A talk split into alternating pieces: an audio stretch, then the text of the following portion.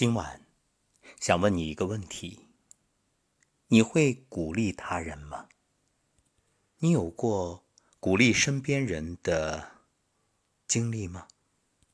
研究发现，很多孩子的脾胃不好，正是与父母的态度有关。什么态度？冷冰冰，所以这脾胃就寒。如果家长懂得用言语、态度、行为，给孩子温暖，他的脾胃也会暖起来。我所说的这一点，并非天方夜谭。其实，情志与疾病之间的关系，在中医的著作里有详尽的描述。关于七情治病，它不仅能导致疾病，也能够去治疗疾病。但令人遗憾的是。中国的孩子能够得到父母鼓励的恐怕很少，尤其是我这个年龄。现在的家长当然要好很多，不过对孩子的各种打击、讽刺、挖苦依然很常见，包括一些老师。这里一个重要的因素就是传统习惯。中国人一般比较吝啬赞扬和鼓励他人，殊不知鼓励有着一种魔力。如果你尝试经常的鼓励身边人，当然也包括鼓励自己，你就会有意想不到的收获。所以今晚的主题就想谈谈鼓励。先讲个故事啊。一八二三年，在英国南部城市威尔士一个小城镇。一户贫困潦倒的农家，一个瘦小的女婴咕咕坠地。她这不合时宜的降临，在愁眉不展的父母看来，是让本已穷困的家庭又多了一张吃饭的嘴。而更让父母苦恼的是，女孩两岁那年，左脸生出一颗指甲大的黑痣，让她原本就不太好看的脸变得更加丑陋。于是，来自亲人和周围的人歧视的目光，让从小自卑感就很重的女孩变得更加抑郁。她常常久久地望着远方发呆，父母也更加不喜欢她了。只让她念了四年书，便叫她去一家农场做工。女孩默默听从了父母的安排，每天除了拼命地干活，一有空闲就躲到角落里，痴迷地读着能够找到的各种书。似乎只有沉浸在书籍的海洋，他才可以忘却生活中无尽的烦恼。若不是因为一句出人意料的鼓励，他十有八九会像许多贫苦农家孩子一样，默默无闻地走过凄苦的一生。女孩命运的转变是在十三岁那年的春天。一位赫赫有名的牛津大学哲学家偶然在他家农场草垛旁看到正在聚精会神读书的女孩，他不容置疑地对身旁的人说：“哎呀，这个小女孩双目有神，心智非凡，将来肯定是这个小镇上最有出息的人。她脸上的那颗黑痣其实是一颗幸运星。”真的吗？其实哲学家本来只是想鼓励一下女孩。没想到，这话却像一块巨石砸在了女孩的父母以及众人平静的心海。他们不约而同地打量起平时谁都不愿多瞧几眼的女孩。许多事情就从这时开始突然变得奇怪起来。丑丑的女孩虽没有一下子变美丽，却在众人的眼里变得可爱了许多。大家纷纷搜寻旁证。附和哲学家的判断，证明女孩的确与众不同。众口一词的鼓励和赞赏，深深地鼓舞了女孩的父母。他们像捡到金子一样兴奋。女孩脸上那个原本讨厌的、去不掉的黑痣，这时在父母眼里陡然成了智慧的象征。接下来，一连串的幸运降临到女孩头上。本镇最好的学校主动邀请她免费入学。一位大农场主主动登门认她为干女儿，为她提供了最好的学习条件，还帮助他们一家走出了贫困的阴影。女孩是神童的说法不胫而走。从此，女孩不断得到大家的羡慕与激励，一天天的变得自信开朗起来，笑容也如阳光般灿烂，学习成绩一年比一年优异，还成了校园里的活跃分子。她的组织能力在同学中出类拔萃，而他脸上的那颗黑痣又扩大了一点儿。这并没有妨碍许多英俊的男生频频示爱，女孩由丑小鸭变成了美丽的天鹅。后来，他取得了剑桥大学博士学位，成为著名的爱丁堡大学当时最年轻的女教授。她还是很有影响的社会活动家。再后来，她做了伦敦的市长助理。随着时光流逝，几乎没有人记得女孩卑微的出身与她凄惨的童年。人们把更多的敬慕和赞赏投给了一步步迈向更大成功的女孩。女孩在三十五岁那年突然病逝，许多人扼腕叹息，因为她即将被提名为皇家科学院院士。后来，一位医生道出了女孩死亡的原因，是她脸上的黑痣发生癌变，癌细胞侵入脑组织。但此时已经没有人在意这一点了。人们到处传颂的是女孩脸上的黑痣乃是上帝所赐予的，象征智慧和才干的幸运星。人人都在羡慕女孩，都在渴望自己也拥有那样一颗神奇的黑痣。这就是圣安玛利亚近乎传奇却短暂的人生故事。它如此真实地告诉我们鼓励的含义。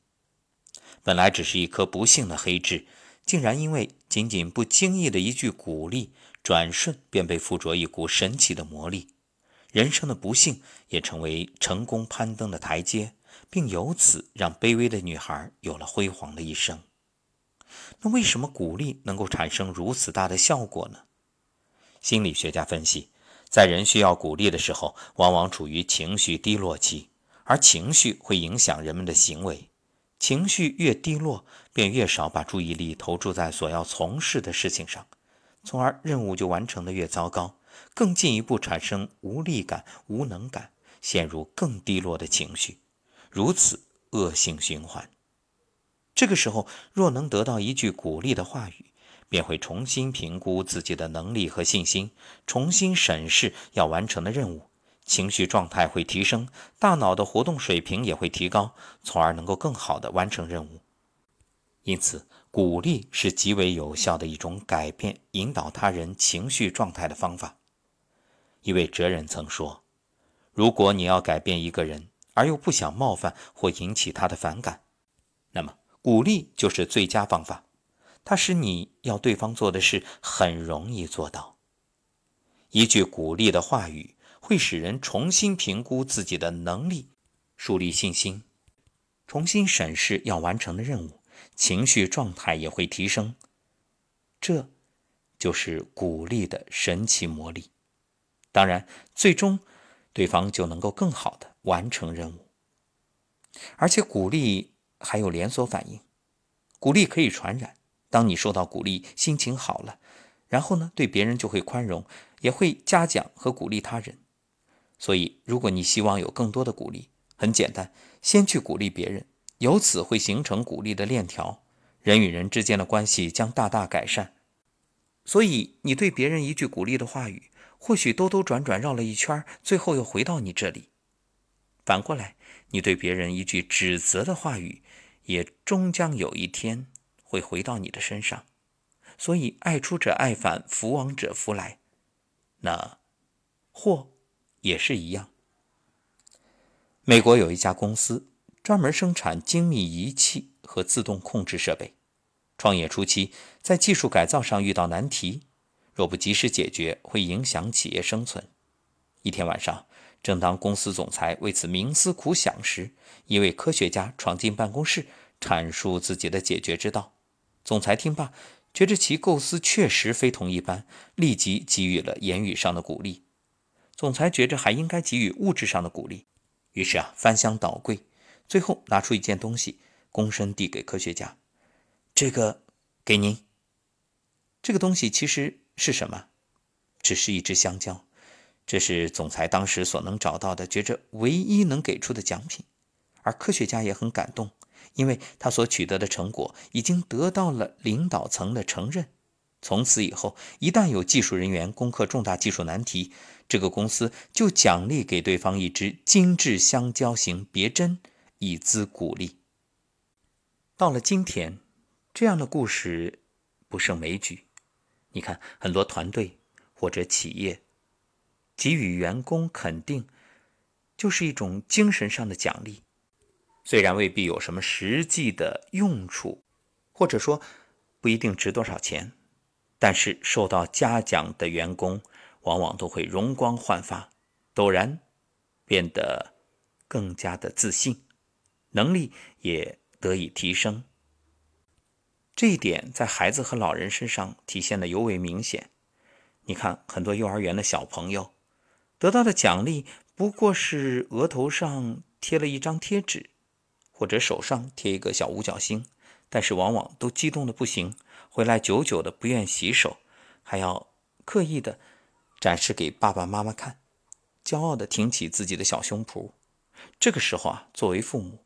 一定要懂得及时、继续的肯定、赞赏、认同，千万不要说：“哎呀，这个不值钱，这有啥呀？回头我给你买。”不要，要知道，这可是对孩子鼓励最好的教育时机。生活中有一个细节，在这里也给大家一个提醒，其实就是关于接受鼓励的原则：你鼓励什么，就得到什么。所以，接受鼓励时的表现也会影响你是否还能得到鼓励。为了得到更多鼓励，要对鼓励你的行为加以鼓励，就是反鼓励。什么意思呢？比如别人说你选择的衣服很适合你，你如果回答什么呀？这个嗯，根本就是件破烂我今天也就是出来的匆忙，随手抓了一件。好那从此之后，你很难再从这位朋友口中听到赞美你的话语了，因为你在怀疑他的眼光呀。一位女士对男士说：“你从来没有说过你爱我。”男士在这压力之下，马上会说：“哦，那我爱你。”女士却脱口而出：“你撒谎，你故意说给我听的。”那想想看，以后这位男士还会把“爱你”说出来吗？不可能了。一位老板给员工涨了工资，员工却抱怨：“就这么点儿也叫涨工资？”想想，老板听到了什么心情？还会再给你涨工资吗？有一种混沌理论，就是在微妙生存的环境当中，任何微小的变化，只要它不断的进行下去，就能够带来巨大的改变。包括蝴蝶效应也是这样。所以，对那些鼓励你的行为，反过来给予鼓励。你就会得到更多的鼓励。比如，你在这一档节目下面留言对我说：“我每天都喜欢听声音疗愈，在声音疗愈的声波里沉沉睡去，心很安。”那我对于这份鼓励欣然接受，并且回复对你说：“太好了，感恩您的信任。”想想看，我得到的鼓励会更好的去用心的。